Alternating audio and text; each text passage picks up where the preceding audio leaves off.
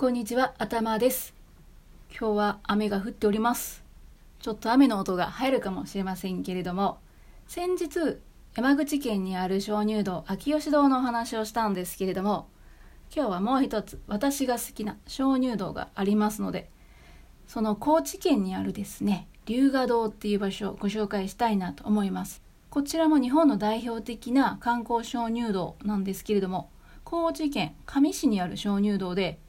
秋吉堂とともに日本三大鍾乳洞の一つでもあるんですよね。三大鍾乳洞もう一つは岩手県にある龍泉洞と呼ばれる場所です。高知県にあるこの龍河洞は道内に弥生時代の住居跡が残っていて学術的にも貴重な場所として知られているんですよね。国の天然記念物であり国の史跡にも指定されている龍河洞なんですけれどももともと山の山頂付近の盆地に溜まった雨水が1億7500万年のね長い長い歳月をかけて作り出した石灰岩の鍾乳洞なんです。私も訪れたことはある場所なんですけれどもこの鍾乳洞は幻想的とか神秘的という表現が似合う場所だなと思います。2019年からは照明とか音楽映像を利用した展示方法をねとっているそうなのでよりエンターテインメント要素が、加わっているようですね、まあ、ちょっと見てみたいですけれども。鍾乳洞といえばね鍾乳洞鍾乳石の形に合わせて何かに見立てていろんな名前がついているっていうのも面白いですよね。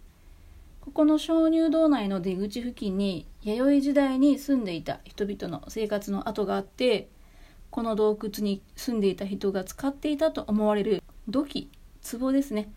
これが長い年月をかけてそのまま鍾乳石の一部になった神の壺と呼ばれるものがあります。はい、これが見学コース最後の見どころなんですけれどもこれは国内だけじゃなく世界的にも非常にね珍しいもののようですね。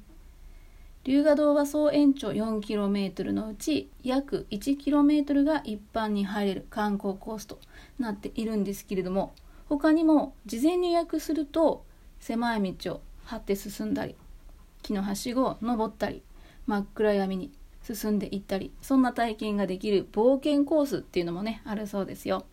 近くに龍河洞博物館というのがあるんですけれどもこの博物館では龍河洞がどのようにしてできたのかとか道内に生息生息している動物の生態系の研究そして弥生弥生時代の人々が洞窟でねどんな生活を送っていたのかその遺産の展示など見ることができるそうです。